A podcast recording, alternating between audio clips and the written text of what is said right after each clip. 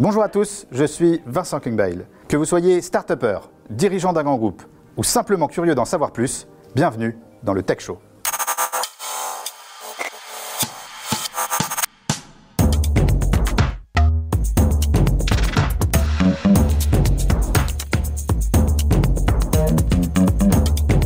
Nous sommes ravis de vous accueillir sur ce plateau flambant neuf pour notre premier rendez-vous autour de la tech et du digital. Le Tech Show, c'est votre rendez-vous qui analyse le monde du digital et des startups à travers celles et ceux qui en font l'actualité. Mon invité aujourd'hui a monté sa première boîte à 22 ans. Entrepreneur de talent et star du digital, il a créé et revendu plusieurs sociétés, dont Nextedia, revendu à Lagardère. Aujourd'hui, c'est lui qui crée et lance les pépites de demain chez Founder Futures. C'est l'un des business angels les plus successful de sa génération. Je vous demande d'accueillir Marc Ménassé, s'il vous plaît. Merci beaucoup. Alors Marc, je suis vraiment ravi, ravi que, tu aies accepté euh, cette invitation. Euh, et puisqu'on est entre nous, je vais, je vais raconter une petite anecdote. Euh, c'est que ça m'a beaucoup touché parce que je t'ai appelé il y a quelques mois. je t'ai proposé d'être le premier invité du Tech Show et tu m'as tout de suite dit oui. Est-ce que c'est ça un peu aussi l'esprit entrepreneurial? C'est moi, j'aime toujours les gens qui disent d'abord oui, j'aime pas trop les gens qui disent d'abord non. Eh ben, c'est ce que tu as fait en tout cas et, je t'en remercie. Alors Marc, euh, tu es un entrepreneur très successful, tu as montré de, nombreuses sociétés, tu en as revendu beaucoup. Euh, et la dernière en date, c'est Founder Futures. Alors, est-ce que tu peux nous expliquer ce qu'est Founder Futures? Ah Oui, bien sûr. Donc écoute, comme tu l'as dit, j'ai monté des sociétés, j'ai investi dans des sociétés dans la tech depuis euh, plutôt très jeune avec des succès et des échecs. Et je suis arrivé à un moment donné de ma vie où je me suis dit que j'avais envie de professionnaliser en fait ma démarche de business angel pour créer euh, une entreprise d'investissement qui, qui, ferait le lien entre euh, l'investissement en capital et l'investissement humain pour justement accompagner ces entrepreneurs à créer la colonne vertébrale de leur business pour bien sûr la développer au niveau commercial, mais aussi euh, faire en sorte qu'ils puissent attirer des fonds et, les emmener et emmener leur entreprise plus haut, plus loin. Donc voilà, donc j'en ai fait mon quotidien avec une équipe euh, exceptionnelle d'une dizaine de personnes et un lieu euh, dans le 10e arrondissement euh, dont je suis très fier. Bravo, bravo Marc. on parle aussi un peu de, de Startup Studio. Est-ce que c'est aussi dans cette mouvance Founder Futures? Alors exactement, donc cette équipe opérationnelle et cette méthode qu'on a créée, on l'a mis à disposition d'entreprises qui viennent nous voir et d'entrepreneurs et d'entrepreneuses qui ont déjà un projet qui existe. Et là, donc, on la met à contribution. Et une fois tous les 18-24 mois, on se dit qu'on a une vraie opportunité de marché. Donc, on prend les tubes à essai, les éprouvettes. On va jusqu'au proof of concept, donc euh, tout seul en interne, et on s'associe à une équipe d'entrepreneurs pour porter opérationnellement le projet. Donc, c'est ce qu'on appelle le Startup Studio. Chez le Tech Show, on a envie euh, de mieux te connaître. Donc, il va y avoir plusieurs interviews. Et pour commencer, l'interview Backstory.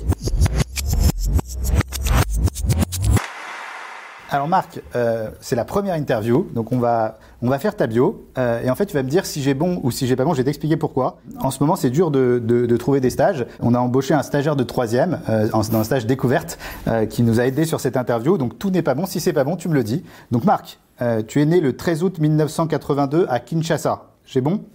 Pas bon. Pas bon? Tu, tu, es né à Paris? Tu es Je suis né à Paris. Ton tout premier job, ça, ça ne doit pas être, ça pas possible que ce soit vrai.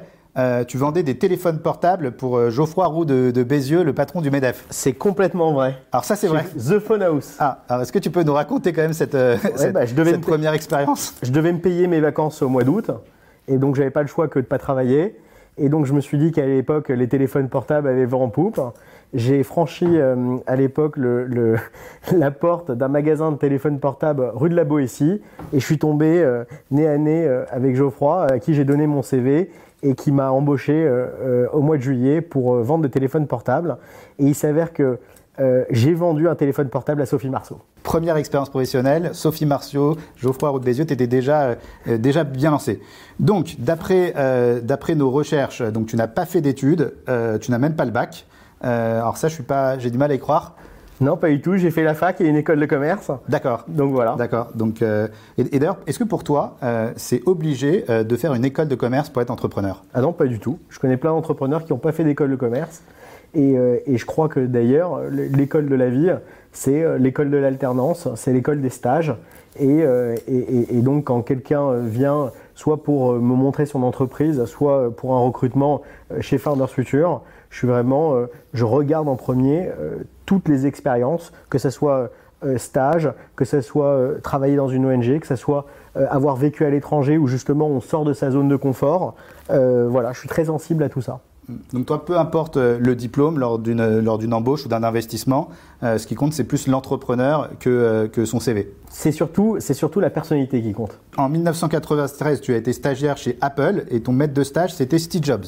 Ah, j'aurais bien voulu. Non, c'était Geoffroy Roux Bézieux. Ça, c'est vrai, mais, Steve Jobs, j'aurais bien voulu. C'était pas vrai. Et t'aurais aimé ah, j'aurais adoré. Je c'est incroyable. D'ailleurs, il faudrait retrouver euh, des stagiaires de, de Steve Jobs. Je crois pas que ça, ça, soit des stages euh, qui, qui, étaient euh, faciles tous les jours.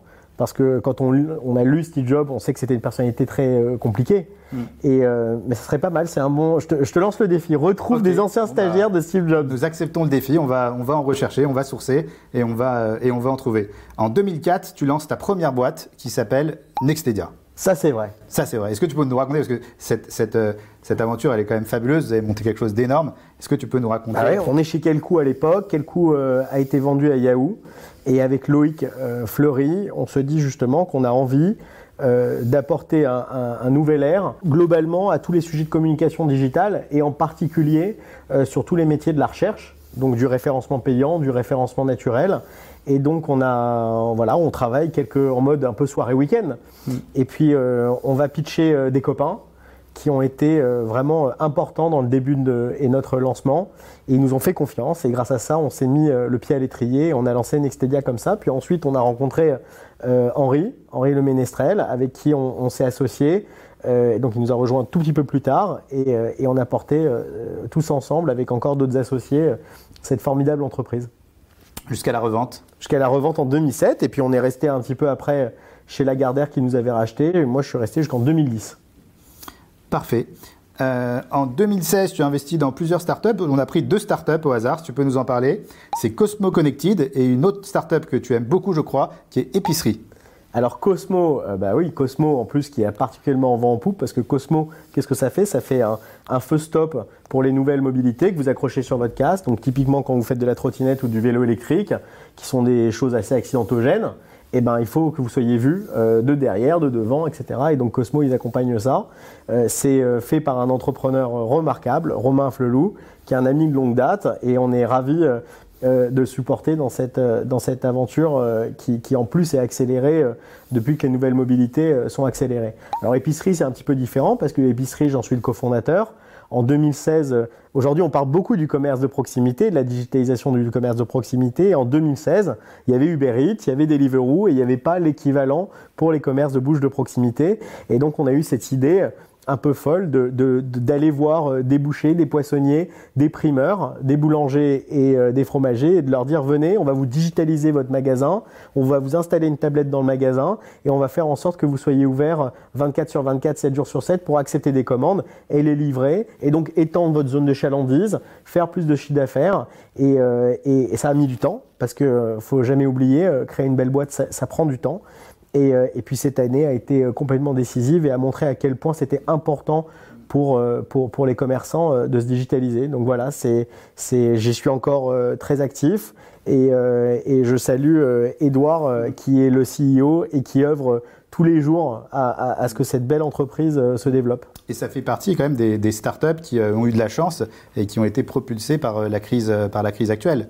Alors, complètement. Euh, en fait, euh, la crise actuelle, elle, a, en fait, elle augmente les usages, elle a augmenté la pénétration. L'alimentaire, c'était historiquement pour des questions de problématiques un peu logistiques, c'est compliqué euh, de, transporter euh, des aliments qui en plus euh, ont une durée, limitée et sont périssables.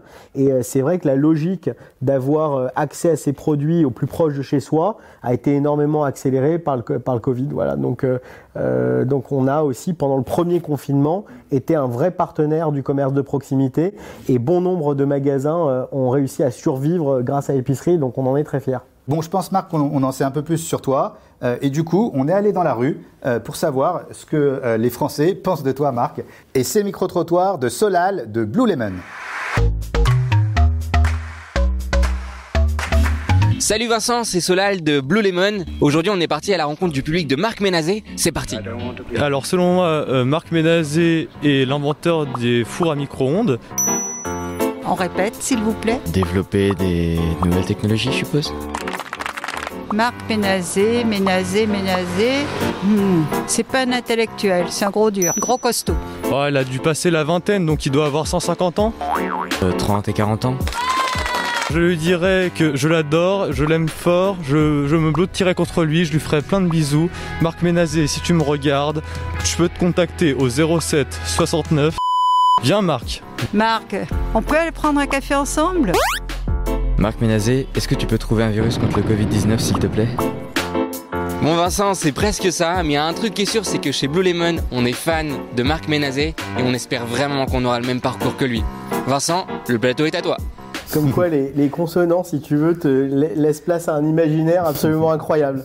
Voilà. Bon, en tout cas, nous, ça nous a fait vraiment rire de, de réaliser ce micro-trottoir. Marc, on, on dit que tu es un serial entrepreneur, que tu es un business angel. Euh, D'ailleurs, toi, tu préfères quoi? Business angel, angel euh, serial entrepreneur, euh, Ah, je préfère entrepreneur tout court. entrepreneur Euh, pour deux raisons. C'est que, bon, serial, euh, c'est parce qu'on a entrepris plusieurs fois.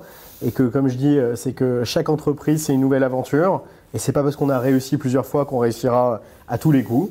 Et loin de là. Et euh, Business Angel, bah, Business Angel, c'est finalement une conséquence, euh, si tu veux, du job d'entrepreneur, dans le fait de vouloir euh, investir, mais surtout transmettre. Donc, donc voilà. Donc d'abord entrepreneur et après Business Angel. Et j'aime bien Angel, tu vois, ça, ça va. Ok, ben, on, on va garder euh, euh, cette appellation.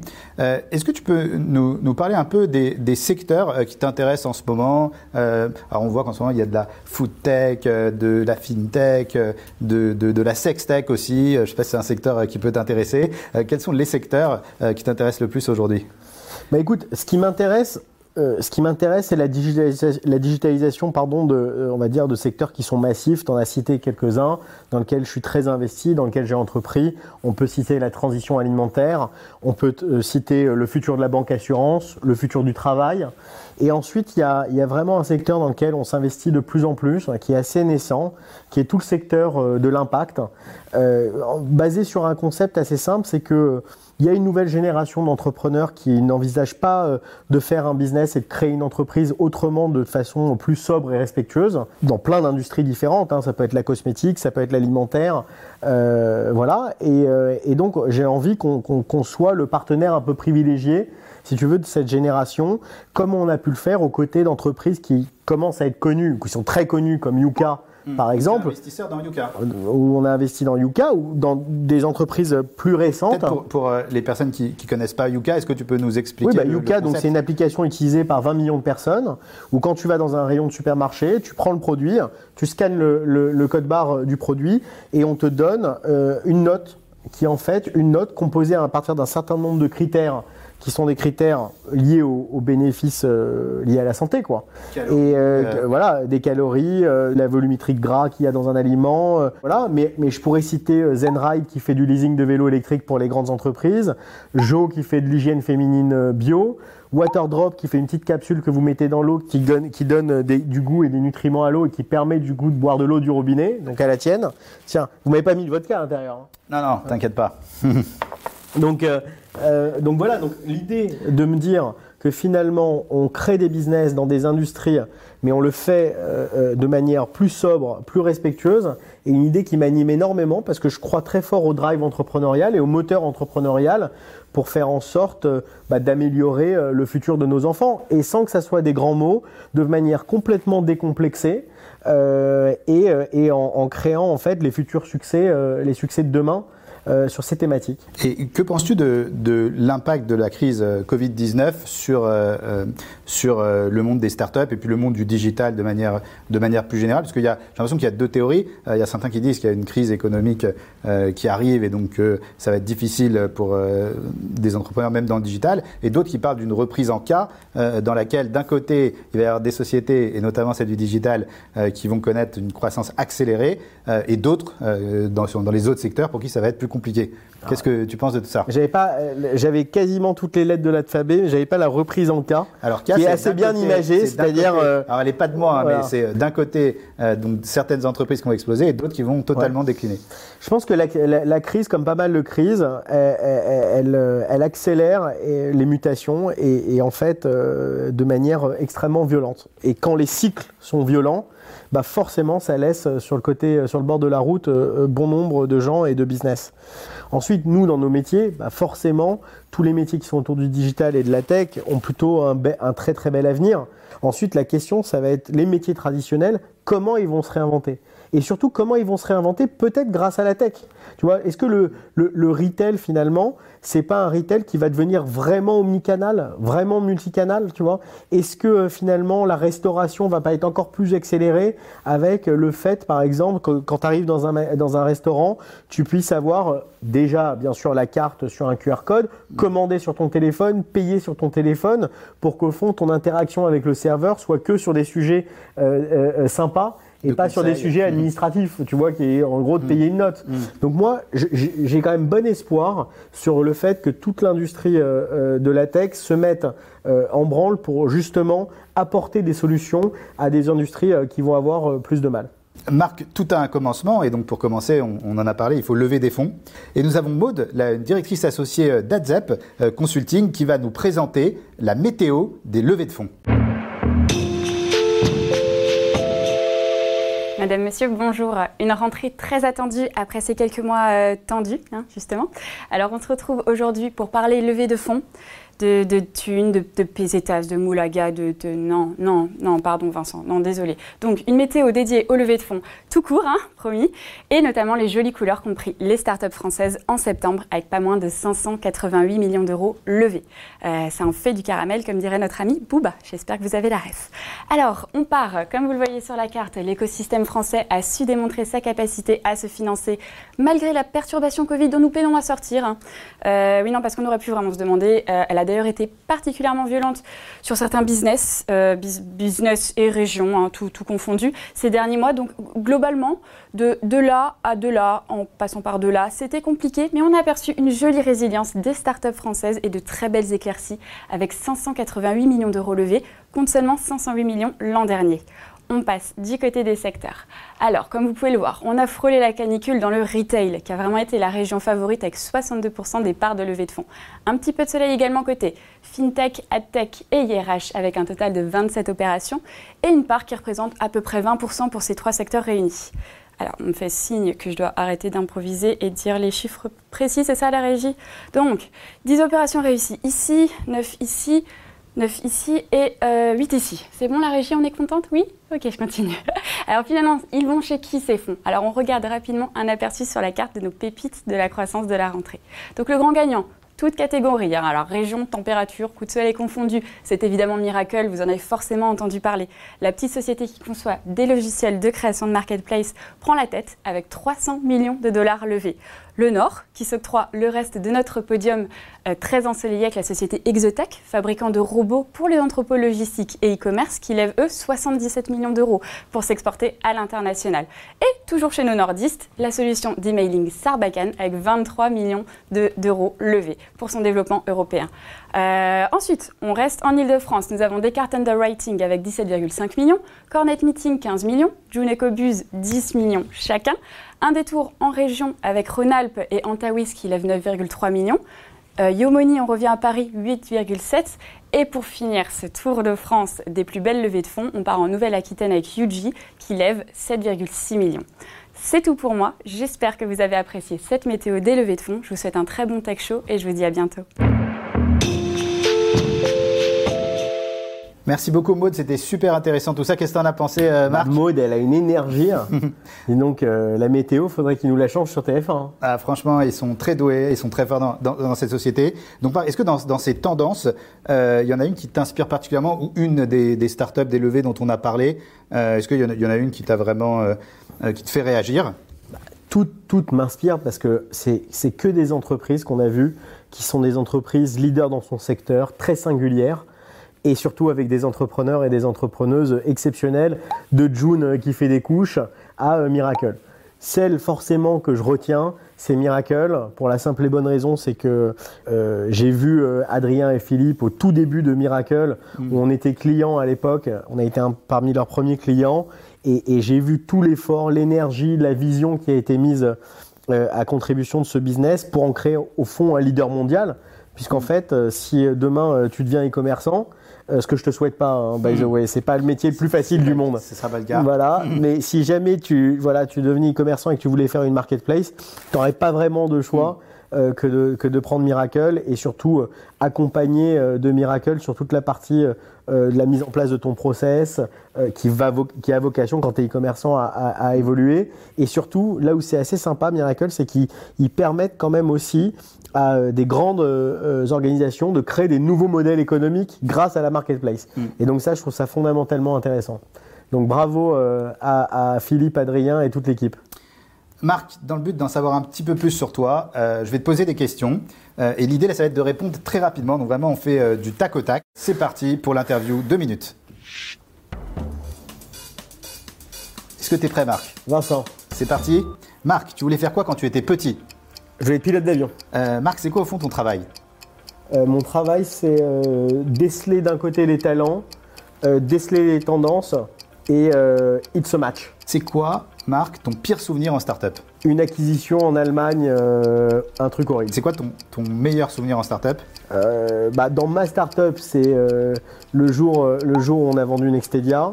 Dans une startup dans laquelle j'étais investisseur, le jour où on a revendu Tids. Comment devient-on entrepreneur? Déjà, on le sent qu'on a envie d'être entrepreneur parce que au fond, c'est un vrai état d'esprit. Euh, et je ne sais pas si on devient entrepreneur. En tout cas, ce qui est sûr, c'est que pour être entrepreneur, il faut que des qualités intrinsèques. Il faut se dire qu'on a ces qualités. Il faut croire en sa bonne étoile et euh, monter au troisième euh, plongeoir et sauter. Euh, La politique, ça te branche? Pas du tout.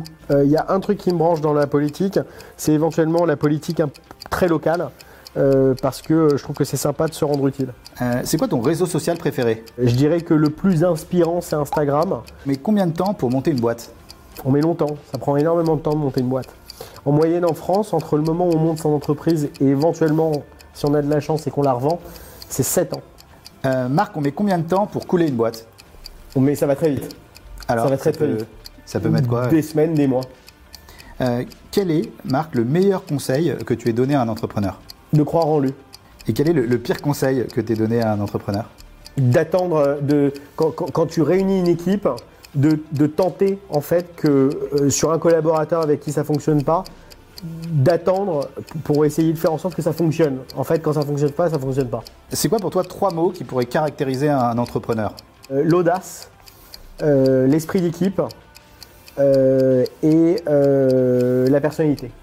Merci beaucoup pour, pour cette interview. Une dernière question. Pour toi, trois critères d'investissement. Euh, tu as, eu quand même euh, de très beaux succès dans les investissements seed startup. Euh, c'est quoi tes trois critères si tu devais en avoir trois? Ils ont évolué déjà. Tu vois, énormément, parce que en fait, tu prends des gamelles. Donc en fait, quand tu prends des gamelles, tu les fais évoluer. Mm. Euh, une taille de marché adressable très significative, tu vois. Mm. De la marge, de la marge, de la marge. Et euh, une vraie singularité dans le positionnement. Pas un copycat. Marc, c'est qui pour toi le meilleur entrepreneur français? Ah, le meilleur entrepreneur français que je connais, on va Que dire. tu connaisses. Allez, que tu Voilà, connaisses. le meilleur entrepreneur que je connaisse, c'est euh, Pierre Chapaz. Pierre Paz, qui avec a qui tu as fondé déjà travaillé. qui était mon premier patron, euh, qui- a monté Quelcou et qui a monté Tids ensuite. Marc, tu le sais, ce qui fait tourner les entreprises de la tech, euh, ce sont les personnes qui y travaillent. Euh, les RH, on dit souvent, c'est la clé de voûte de la réussite d'une entreprise et d'une start-up. Et on a Michael, donc, qui est Chief Operating Officer de chez Ametix, qui va nous faire le tour des métiers du digital. Et aujourd'hui, c'est un gros plan sur l'UX Designer. Ça dit quelque chose, Marc, l'UX Designer? C'est parti pour les métiers du digital.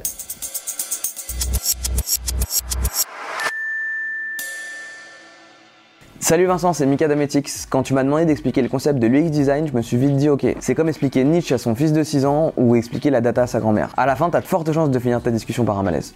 L'UX en fait, c'est quand l'interface d'un site est ludique, compréhensible, interactive et intelligible. Prenons un exemple simple, un séjour à l'hôtel. Pour définir une expérience de qualité, je vais prendre en compte le check-in, mon arrivée en chambre, mon expérience pendant le séjour, jusqu'au check-out. Tous ces éléments-là seront pris en compte pour définir un séjour agréable ou non qui répond donc aux attentes du consommateur. Il en va de même sur Internet. Les gens doivent être contents d'utiliser votre interface. C'est le travail de l'UX designer. Pour mettre en place un parcours utilisateur de qualité, l'UX designer doit comprendre les enjeux de ses clients et de ses collègues. Pour ça, il met en place des dizaines d'ateliers de réflexion avec tous les parties prenantes du projet. Le but de ces ateliers, appelés ateliers de design thinking, sont de définir les besoins de tous les utilisateurs et les fonctionnalités qui en découlent. En gros, un UX designer, il va passer son temps à coller des post-it un peu partout pour comprendre les problématiques de tous les utilisateurs et de faire en sorte qu'elles n'existent plus. Encore plus simple, un UX designer, c'est celui qui va choisir où mettre les produits dans un supermarché et indiquer où mettre les flèches au sol. On peut clairement dire qu'IKEA a le meilleur UX designer de la Terre. T'es arrivé, tu voulais rien, t'es reparti avec un transpalette, des crayons, des dents et des gâteaux suédois. Vous l'avez compris, le plus important pour l'UX designer, c'est l'ergonomie. Concernant le graphisme, il ne s'en occupe pas. Ou alors, il le laisse à l'UX designer ou au directeur artistique. Mais ça, on verra plus tard. Bravo Michael, merci Michael d'Ametix. Marc, tu, tu es familier avec euh, l'UX? Ah ouais, je suis plus que familier avec l'UX et je suis ravi de voir que, tu vois, dans, dans la tech française, le sujet est vraiment pris à bras le corps. Pendant des années, en fait, on, est des- on était très, par rapport aux Américains, on était très bon en technologie, très moyen en interface et on devient de me- de- de- bien meilleur. Donc, euh, et puis avec lui, on va devenir encore meilleur parce qu'il Ah, C'est sûr que il, il est bon, il est bon Michael. il est bon. Maintenant Marc, euh, je te le dis, ça va être un de mes moments préférés. Euh, c'est l'heure de l'interview Tu préfères et c'est parti alors pour l'interview Tu préfères. Alors Marc, est-ce que tu connais euh, le tu préfères? C'est très simple. En gros, je te, je te demande quelque chose et tu me dis ce que tu préfères. Tu préfères investir dans une bonne idée avec un mauvais entrepreneur ou dans un bon entrepreneur avec une mauvaise idée? Ah, dans un bon entrepreneur avec une mauvaise idée, c'est sûr. Il n'y a pas de doute. Pourquoi? Ah, parce qu'un entre- un bon entrepreneur, ça fait tout. Ça fait tout. Et il peut d'ailleurs, on voit beaucoup de startups qui pivotent. Bah ouais. Donc, euh, tu préfères devenir DG d'Apple ou être secrétaire d'État au numérique? ADG d'Apple. DG d'Apple. Ouais, secrétaire d'État au numérique, Ah, ça, ça tout, ouais. En tout cas, si par extraordinaire Cédrico euh, entendait euh, le Tech Show, il est plus Que je salue, il est que plus je salue. bienvenu. Bah, si tu, comme, ah, tu connais des gens influents, tu vois. tu, connais- tu dis tout à l'heure, tu nous Salut disais- Cédric. Voilà, Si tu peux- m'entends. Voilà, et si tu peux l'inviter au Tech Show, ce serait extraordinaire. Donc, tu préfères investir dans une grosse boîte, mais avec une équipe d'endormis, ou dans une petite boîte, mais avec une équipe motivée? À une équipe motivée. Tout sur l'équipe, tout sur l'entrepreneur. Tu préfères, alors ça c'est ma question préférée du tu préfères. Tu préfères avoir les idées et la tête de Mark Zuckerberg ou les idées et la tête de Brad Pitt Je préfère prendre Mark Zuckerberg. D'accord. Et on peut pas faire euh, les Ah non, idées de non, Mark Zuckerberg non, non. avec la tête de Brad Pitt. Non, non, le tu Ah préfères, il n'y a pas de, y a pas Bon, bah, je prends Mark Zuckerberg. tu alors. préfères les fintech ou les foodtech Joker. Joker. Ah, un joker par, euh, par interview, pas de souci. Tu préfères être un DG malheureux dans un très grand groupe, donc tu es président d'un grand groupe, ou DG et heureux d'une toute petite start-up de 5 personnes? Le plaisir avant tout. Heureux. Tu préfères avoir une chance sur 100 de faire le milliard ou une chance sur deux de faire 5 millions? Ça, c'est difficile, c'est une bonne question. Ça dépend de l'étape où tu en es dans ta vie. Aujourd'hui, je serais plutôt euh, une chance sur je sais pas combien pour faire le milliard. D'accord. Et avant, tu. Mais je pense que pour commencer, c'est très important. euh, tu sais, comme dit, euh, je, crois que c'est Buffett qui disait que son premier million, c'est le plus difficile à faire. Et il ouvre énormément de portes. Donc j'ai tendance Mm. à dire que quand on crée la première fois son entreprise, il faut aller vers quelque chose où on prend le, le, le- le- moins de risques euh, euh, à, à- à faire une exit. Quoi. Donc, et ce qu'on ce qu'on connaît le mieux. Donc Mm. euh, voilà. Et enfin, bon, alors c'est une dernière question, c'est la question qui peut briser notre amitié. Tu préfères passer une soirée avec Jeff Bezos ou avec moi? Non, je préfère une soirée, passer une soirée avec toi et Jeff. Ah, c'est sympa. Bon, merci beaucoup, ça me touche beaucoup. Marc, tu sais, euh, on en a parlé tout à l'heure avec, euh, avec les ressources humaines. euh, le mouvement est permanent dans les grands groupes, dans les startups, ça bouge beaucoup. Il y a beaucoup de talents qui passent de société en société. Et on a Hervé Bloch, donc un entrepreneur très successful que, que je crois tu connais, qui est fondateur d'une société emblématique, euh, les Big Boss, et qui va venir nous parler euh, des changements de poste. C'est parti pour le mercato du digital. On accueille Hervé Bloch.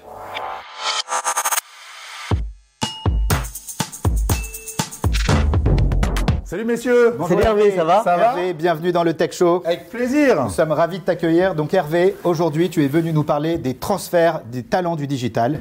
Exactement. C'est à toi. Alors, les talents du digital, eh je vais citer Jean- Julien-Henri Maurice, euh, qui était directeur marketing chez Bazarchi, qui devient euh, directeur marketing digital et IT du Point, passé de la mode aux médias. Laureline Serriès, que j'ai connue chez Google, qui ensuite était euh, au COMEX de Crédit Agricole et qui est maintenant directrice générale d'Uber en France.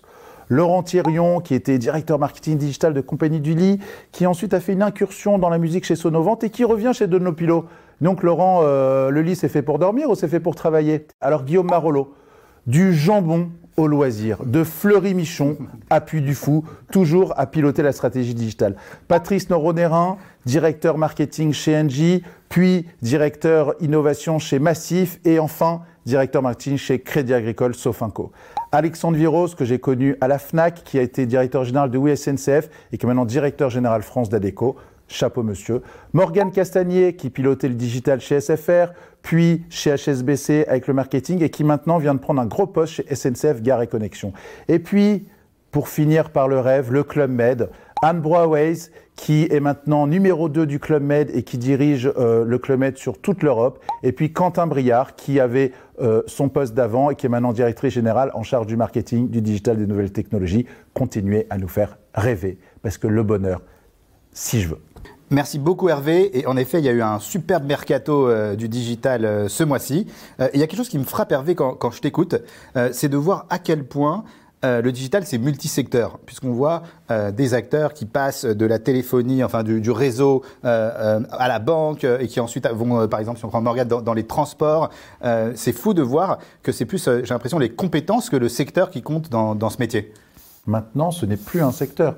N'importe quel secteur doit se digitaliser, donc euh, d'avoir les compétences d'un acteur télécom vers un acteur de transport, etc., c'est essentiel. Et une grande fierté aussi, d'anciens directeurs digitaux sont maintenant devenus directeurs généraux. Et ça, c'est important. La nouvelle donne, la nouvelle élite viendra du digital. Et Marc, qu'est-ce que tu en penses? Non, bah, je suis d'accord avec Hervé et je pense d'autant plus qu'il y a non seulement un switch d'industrie à industrie, mais aussi entre des typologies d'entreprises. C'est-à-dire, on a vu euh, des scale-up, on a vu des ETI, on a vu des très grands groupes. Euh, on voit aussi de temps en temps un peu les startups et donc je trouve que euh, c'est très intéressant de voir qu'il y a une ouverture d'esprit euh, chez les candidats, les managers et les futurs dirigeants euh, de voilà de switcher non seulement d'industrie et en plus de typologie euh, d'entreprise. Donc c'est bien. Ça prouve la maturité. Alors, Marc, Hervé, il y a une vraie difficulté qu'on constate euh, actuellement dans le marché de, de l'emploi. Euh, c'est la difficulté pour les jeunes euh, à trouver un premier job et également euh, aux stagiaires. Donc, au Tech Show, on a décidé de mettre en avant à chaque émission un stagiaire pour l'aider à trouver un stage. Donc, ce mois-ci, c'est Tal. Elle est étudiante à l'ESD. Elle rêve de devenir consultante en stratégie digitale. Et donc, pour cet exercice, j'ai laissé les clés à Edwina d'European Digital Group. Donc, c'est le moment d'entretien d'embauche un peu décalé d'Edwina.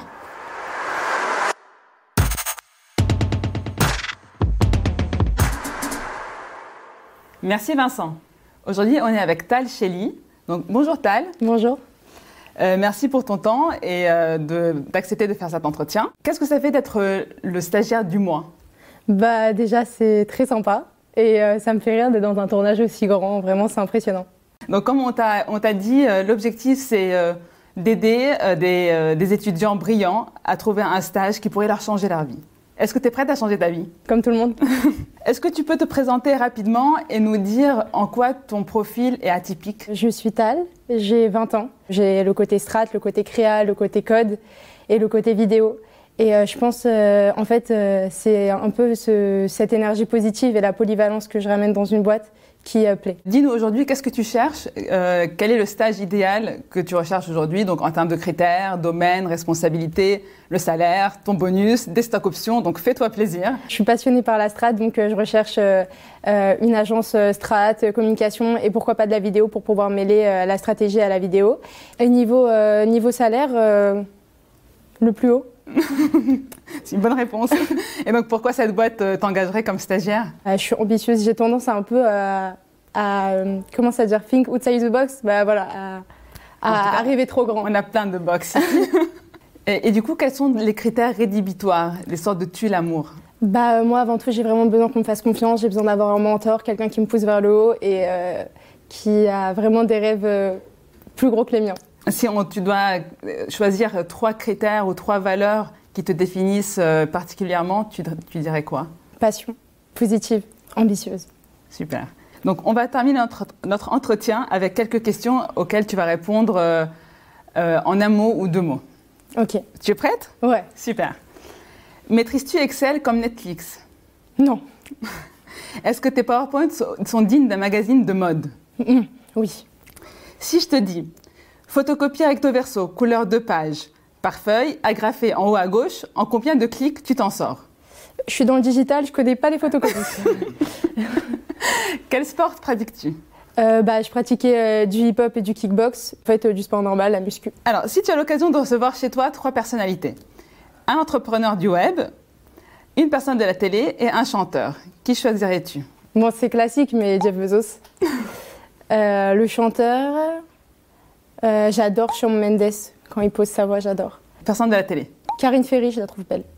Pour finir, date de disponibilité et durée de ton stage. Je suis euh, disponible à partir de fin mars et euh, jusqu'en août. Et le mot de la fin Merci beaucoup de m'avoir reçu au Tech Show. Merci beaucoup Tal pour ton temps et cet entretien vraiment exceptionnel. Merci beaucoup Edwina pour ce superbe entretien. On vous tiendra bien évidemment au courant euh, dans la prochaine émission si notre stagiaire a bien trouvé un stage. Mais je ne sais pas ce que tu en penses Marc, mais au vu de ce qu'on vient de voir, euh, il y a peu de chances à mon avis euh, euh, qu'elle trouve pas de stage. hein. Non mais déjà, je, voulais te féliciter, je voulais vous féliciter parce qu'en ce moment, c'est pas facile euh, pour les stagiaires et les, nouveaux entrants sur le marché du travail parce que les conditions sont pas réunies, on peut pas se voir, c'est compliqué, donc euh, c'est bien de leur laisser de la place. Bravo. Et on mettra bien évidemment aussi en avant euh, l'entreprise euh, qui l'a recruté. Marc, est-ce que tu as un coach professionnel? J'ai pas cette chance. J'ai jamais rencontré euh, quelqu'un qui m'a inspiré, donc euh, t'as quelqu'un à me présenter? Bah, Moi j'ai un coach, alors il s'appelle Ah. Olivier, il est exceptionnel, c'est un coach de star de haute personnalité, Euh, c'est un coach d'entrepreneur et il va venir aujourd'hui nous parler de Walt Disney. C'est l'heure du mot du coach. Merci Vincent. Alors moi, comme tu l'as dit, je suis coach de dirigeants depuis une dizaine d'années. Et j'ai envie de vous parler pour cette première émission d'un sujet qui concerne beaucoup d'entrepreneurs dans la tech, c'est comment diffuser l'esprit d'entreprendre autour de soi. Oui, euh, comment transmettre son audace, sa folie, sa fougue à ses équipes et globalement à tous ceux qui travaillent avec vous. Alors euh, pour les start qui démarrent, c'est évidemment un point central. Pour attirer des gens de qualité dans vos équipes, vous vous attendez à mouiller le maillot et à vendre du rêve. Mais même pour les entrepreneurs les plus accomplis, eh ben on observe que c'est jamais gagné. Et moi j'entends de nombreux dirigeants me dire en s'arrachant les cheveux, j'en peux plus Olivier, j'ai l'impression d'être tout seul à me sentir vraiment concerné par l'aventure, ils vont me faire devenir chef. Alors j'ai beaucoup réfléchi à la question et mon conseil, eh bien, c'est de travailler sa résilience et d'accepter en quelque sorte la situation parce que c'est frustrant, mais c'est normal. Oui, je pense que d'exiger des autres d'avoir un mindset d'entrepreneur est une erreur parce que justement, s'ils avaient un mindset d'entrepreneur, eh bien, ils seraient entrepreneurs. Eh. Pour comprendre, on va faire un détour du côté du grand Walt. Alors qu'il était au sommet de sa gloire au début des années 1950, Walt Disney a eu une idée folle, faire construire un immense parc d'attractions à Anaheim en Californie, ce qui est l'équivalent de Brézoul-les-Pignons pour l'Amérique, autrement dit au milieu de nulle part, no offense pour les pignons. Et là, il a embauché un grand dessinateur pour réaliser les tout premiers schémas du parc. Et c'est ce type, Earl Greiman, qui témoigne dans un reportage que l'on va voir tout de suite. Over a lost weekend, Herb Ryman drew the first full scale aerial schematic of Disneyland. Walt had unassailable confidence in his convictions. He believed in this thing. And when he looked at you, you've got to believe it too. He could convince you that this was going to be the greatest thing that ever happened. And then afterward, the hypnotic spell would wear off, and you'd think, well, now, what if this fails? What if the people don't like it? What if, what if it's too far away? What if they can't afford it? But anyway, that's Walt's problem. That's Walt's problem. Je crois que c'est le maximum que l'on peut attendre d'un salarié, c'est qu'il s'embarque et s'investisse dans votre aventure. On dit souvent aux jeunes entrepreneurs, si tu ne crois pas en ton projet, personne n'y croira. Fine. Mais moi, je vais aller encore plus loin et dire, même si tu crois dur comme fer dans ton projet, personne n'y croira jamais autant que toi. Arrête de lutter. Pour aller dans le concret, donner de la vision ne suffit pas selon moi. Je vous conseille vivement de décliner cette vision en KPI très précis qui deviendront des étoiles polaires pour chaque équipe et chaque personne de votre organisation. Et dans l'accomplissement de ces objectifs bien limités, donner un maximum d'autonomie, de moyens et essayer de favoriser l'entraide entre les gens. Pour résumer, être entrepreneur, ça ne se délègue pas. Il faut que les gens qui vous suivent se disent, ce type-là ou cette fille-là va aller de toute façon au bout de son truc, que ce soit avec moi ou avec d'autres. Et si vous y arrivez, alors là, comme dit Vincent, vous êtes max. Pour conclure, oui, la solitude de l'entrepreneur fait partie du jeu, mais on peut l'alléger, notamment en fréquentant d'autres entrepreneurs et en réunissant autour de soi un entourage béton, comme le font par exemple les grands sportifs. Allez, salut Merci Olivier, donc on se retrouve très bientôt et on rappelle que tu es un coach en entrepreneuriat, tu es notamment euh, mon coach. Euh, et je peux dire que ce garçon est formidable, il fait des miracles. Et je vous remercie encore une fois d'applaudir, euh, même s'il n'y a pas de public, Olivier Bétache. Alors Marc, euh, on parlait tout à l'heure de, Walt Disney, et sais-tu que c'est en 1923, bien avant l'idée des parcs d'attractions, que Walt et Roy Disney, son frère, ont commencé dans le garage de leur oncle, et c'est pas les seuls à avoir commencé euh, dans un garage. C'est pourquoi, euh, si tu le veux bien Marc, on va faire un petit jeu. Donc je vais te donner des boîtes de latex, et tu me dis euh, si c'est garage ou pas garage. Est-ce que tu es prêt Marc? Alors je t'écoute. C'est parti, c'est l'interview garage ou pas garage. Et on va commencer par Apple. Garage ou pas garage? Garage. Oui, Apple a débuté dans le garage des parents de Steve Jobs. C'était en 1967 où Steve a fabriqué à l'aide de son ami Steve Wozniak, Wozniak, 50 Wozniak, ordinateurs euh, pour un détaillant local. Hewlett Packard, garage ou pas garage? Pas garage. Garage, t'as dit? Pas garage. Pas garage. Et non, c'était garage. C'est en garage. 1939, avec un investissement de 538 dollars, qu'a démarré dans ce garage la société Hewlett Packard par Bill Hewlett et Dave Packard. PayPal, garage ou pas garage? Pas garage. PayPal, c'est pas garage, c'est en 1999 qu'Elon Musk fonde euh, donc euh, PayPal, Euh, mais effectivement, elle a rencontré un grand succès, mais pas, pas dans un garage. Amazon, garage ou pas garage Garage. Amazon, c'est garage. Et oui, en 1994, Jeff Bezos a ouvert sa librairie en ligne depuis son garage. En 1900... Garage de ses parents. Exactement, et de ses parents, c'est vrai, tu as raison. Tout ce qu'on peut dire peut se retourner contre nous. En 1995, il effectuait sa première vente et il emballait tout seul le livre vendu avant de l'expédier lui-même. Wikipédia, garage ou pas garage Ah, complètement au hasard, garage. Eh ben, c'est pas garage. Ah. Alors attention, là, il y a un tout petit piège. Midas, garage ou pas garage? Midas. Bon bah, Midas, ils avaient pas le choix. c'est pas le choix, ouais. A priori, Donc, euh, garage. bon, on en fait un dernier. Alors, Instagram, garage ou pas garage? Euh, garage. Instagram, c'est pas garage. Pas garage. Euh, donc, en effet, l'idée d'Instagram n'est pas née dans un garage. Mais ironie de l'histoire, le nouveau PDG étant actuellement confiné, ben maintenant, il pilote la boîte depuis son garage. Euh, donc, en parlant des, des réseaux sociaux, euh, Marc, est-ce que tu es sur TikTok? Non. Tu es pas du tout sur TikTok tu, Non. Tu, tes startups travaillent avec TikTok? Non, Ah t'as- si, t'as- les startups travaillent avec TikTok. D'accord.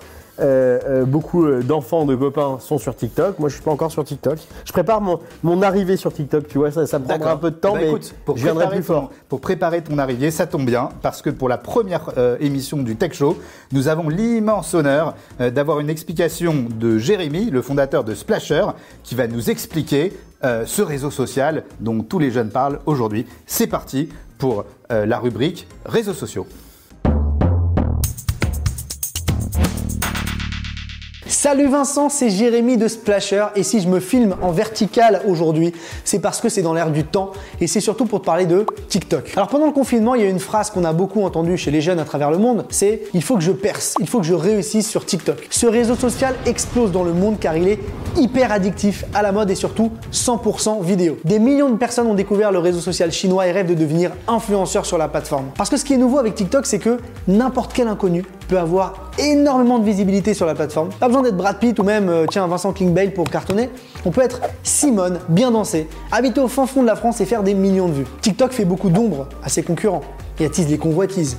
Mark Zuckerberg, le grand méchant loup de Facebook et propriétaire d'Instagram, a lancé un copycat de TikTok prénommé Reels. En gros, il a carrément euh, copié TikTok sur euh, Instagram. Zuck avait déjà fait le coup il y a quelques années en lançant les stories sur Instagram pour répondre à Snapchat On a tous suivi l'actualité à l'époque qui avait fait un énorme tollé. Mais pour l'instant, pour réussir la communication de votre business en 2020, il faudra donc compter sur TikTok sans aucun doute. Alors vous allez me dire, bah pour réussir sur TikTok comme sur tous les autres réseaux sociaux, c'est facile, il faut montrer ses fesses. Et ben pas que, figurez-vous. Et je vais vous donner quelques conseils pour réussir sur la plateforme. Premièrement, il faut créer du contenu tous les jours pour satisfaire l'appétit d'ogre de votre communauté. Les internautes y consomment énormément de contenu sur TikTok et si vous n'en produisez pas assez, ils ne vous seront pas fidèles et se désabonneront. Petit 2, il faut réaliser toutes les tendances, danses et challenges qui sont poussés par la plateforme. Petit 3, il faut engager tous les jours avec votre communauté. Répondez aux commentaires, commentez le contenu d'autres TikTokers. Genre, hé, super ta vidéo Même si c'est clairement pas super. Ça encourage à créer du lien avec votre audience. En point 4, travaillez du contenu de niche et ne vous éparpillez pas. TikTok aime beaucoup les créateurs qui se spécialisent un peu comme sur YouTube. L'humour, la danse, le chant, l'éducation, il y en a pour tous les goûts, alors amusez-vous. Merci Jérémy de Splasher pour cette vidéo très instructive. Alors Marc, convaincu, tu vas, tu vas créer ton compte TikTok? Eh ben écoute, je vais le mettre euh, dans la liste euh, des bonnes résolutions 2021. Voilà, donc on se revoit en 2021 sur TikTok. Avec plaisir et je pense que je serai ton premier follower. Je sais pas si on dit comme ça sur TikTok. mais Ça marche tout cas, aussi. Je le serai. Marc, j'ai une mauvaise nouvelle à t'annoncer, une très mauvaise nouvelle. On arrive à la fin de cette émission. Et oui, ça passe vite, comme le diraient les, les nègres marrons, la vie passe comme les voitures. Euh, Marc, pour euh, la fin de cette première émission, on va faire une interview d'adieu. C'est parti pour l'interview d'adieu. Marc, tu es prêt pour l'interview adieu? Je suis prêt. Alors c'est parti. Marc, si tu avais un dernier mot à dire à Emmanuel Macron. Bonne chance. Si tu avais un dernier mot à dire à ton meilleur employé. Bravo. Si tu avais un, meilleur, un mot à dire à ton pire employé. Bye bye. Si tu avais un, un- un mot à dire à Jeff Bezos. Tu vas te faire réguler. Si tu avais un dernier mot à dire à ta start-up préférée. Je suis fier de vous. À ta femme. Je t'aime. Ah, c'est beau ça. Si tu avais un dernier mot à dire à Elon Musk. Je te vois plus. si tu avais un dernier mot à dire à ta boulangère. Il va me manquer votre pain. Si tu avais un dernier mot à dire à ton banquier. Vous auriez pu me donner plus. Si tu avais un dernier mot à dire à ton meilleur ami. Tu vas me manquer. Et enfin, si tu avais un dernier mot à dire à celui qui présente cette émission. On a bien rigolé. C'est vrai qu'on a bien rigolé. Marc, c'était un plaisir pour nous aussi. Merci beaucoup, Marc, euh, d'avoir été là pour la première du Tech Show. On est vraiment extrêmement touchés. On s'est éclaté. Moi, j'ai passé un super moment. Je sais pas si, si toi Bah, merci aussi. beaucoup. Pour une première, c'était une vraie grande première. Bah, merci beaucoup. Merci à tous de nous avoir accompagnés. Merci à la régie. Merci à Solal euh, de Blue Lemon, à John de Mayo, à Poly Studio, bien évidemment, à toutes euh, les chroniqueurs, les chroniqueuses qui, nous ont, qui nous ont rejoints dans cette formidable aventure. Et retenez juste une seule chose respectez les gestes barrières. Et à très bientôt pour une nouvelle édition du Tech Show.